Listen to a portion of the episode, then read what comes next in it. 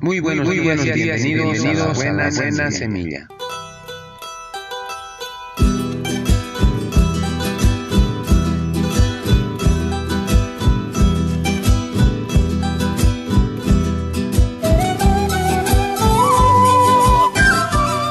Tal? ¿Cómo están? Les saludo con la paz de nuestro amado Señor Jesucristo.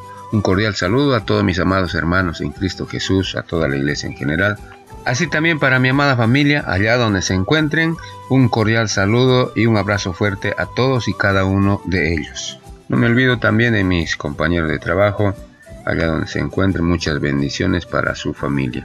Y a todos mis amigos en general, allá donde se encuentren, un cordial saludo, un abrazo fuerte y que Dios me los bendiga a cada uno de ustedes. Un grupo de niños quedó atrapado en una escuela que se había prendido en llamas. Pocos lograron salir antes que el fuego cubriera por completo el edificio. Los niños que estaban en el tercer piso del edificio se encontraban asustados y atemorizados por la situación. Decidieron buscar las ventanas como auxilio ante las llamas y el humo, a espera que los bomberos llegaran a tiempo. El fuego avanzaba demasiado rápido y los bomberos no aparecían. Entonces un hombre alto y fuerte, al saber que uno de sus hijos estaba entre los atrapados, decidió hacer algo. Se acercó lo más que pudo al edificio y pidió a los niños que saltaran uno a uno, que él los atraparía en sus brazos. Pues no había otra forma de llegar hasta ellos. Los niños con mucho valor comenzaron a saltar. El plan estaba funcionando muy bien, pero el último de los niños, atemorizado por la altura, se negó a saltar. Se trataba precisamente del hijo de aquel hombre. El padre desesperado le gritaba que saltara, que nada le iba a pasar. El niño tenía dudas y no se decidía a saltar.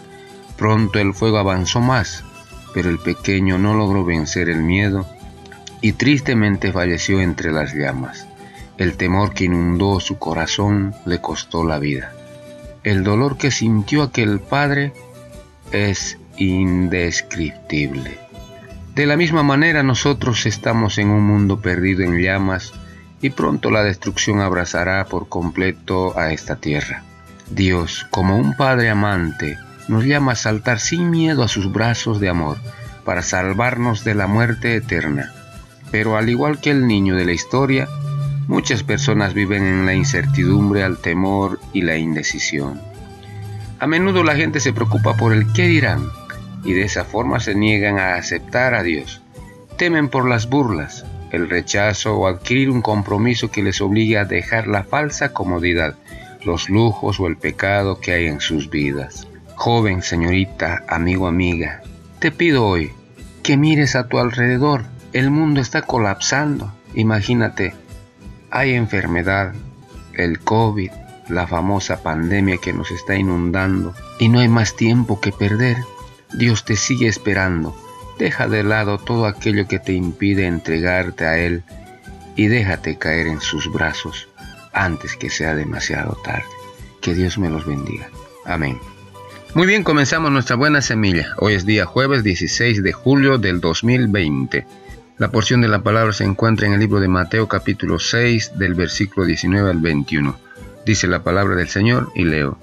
No os hagáis tesoros en la tierra, donde la polilla y el orín corrompen, y donde ladrones minan y hurtan, sino haceos tesoros en el cielo, donde ladrones no minan ni hurtan, porque donde esté vuestro tesoro, allí estará también vuestro corazón. Mateo capítulo 6, versículo 19 al 21. Título de nuestra reflexión. ¿Qué tesoro buscamos? Un escritor cristiano contó que él quería ser campeón de tenis de su escuela. Se sintió muy orgulloso el día que puso su trofeo de mejor tenista en la vitrina de la universidad. Años más tarde alguien se lo envió por correo. Lo había encontrado en la basura cuando se remodeló el edificio. Entonces él concluyó, tarde o temprano, todos nuestros trofeos serán echados a la basura por alguien. Los récords terminan siendo batidos y la celebridad va desapareciendo, poco a poco. Dios nos invita a poner la mira en las cosas de arriba y a invertir por la eternidad. Cristo nos dice que acumulemos tesoros en el cielo, pues tienen un valor eterno. Escuchemos su consejo. ¿Existe un tesoro inalterable? Nuestra respuesta es sí. El tesoro más precioso que se puede poseer es la dádiva de Dios, vida eterna en Cristo Jesús, Señor nuestro. Romanos capítulo 6, versículo 23. Es un don divino, una gracia totalmente inmerecida, porque estábamos lejos de Dios, moralmente muertos a causa de nuestros pecados. Acumular tesoros en el cielo también es vivir cada día con la certeza de que Dios tiene un porvenir eterno para cada uno de nosotros. Es un lugar con Cristo, quien murió y resucitó, quien está en el cielo a la diestra de Dios. El que cree en Jesús posee esta herencia que nadie le puede quitar. Además, tiene la recompensa personal prometida a todos los que hayan cumplido fielmente el servicio que Dios les confía en la tierra. Eso lo encontramos en 1 Corintios capítulo 3 versículo 14. Palabra de Dios. Así terminamos hoy nuestra buena semilla. Nos vemos el día de mañana si Dios así lo permite. Hasta pronto.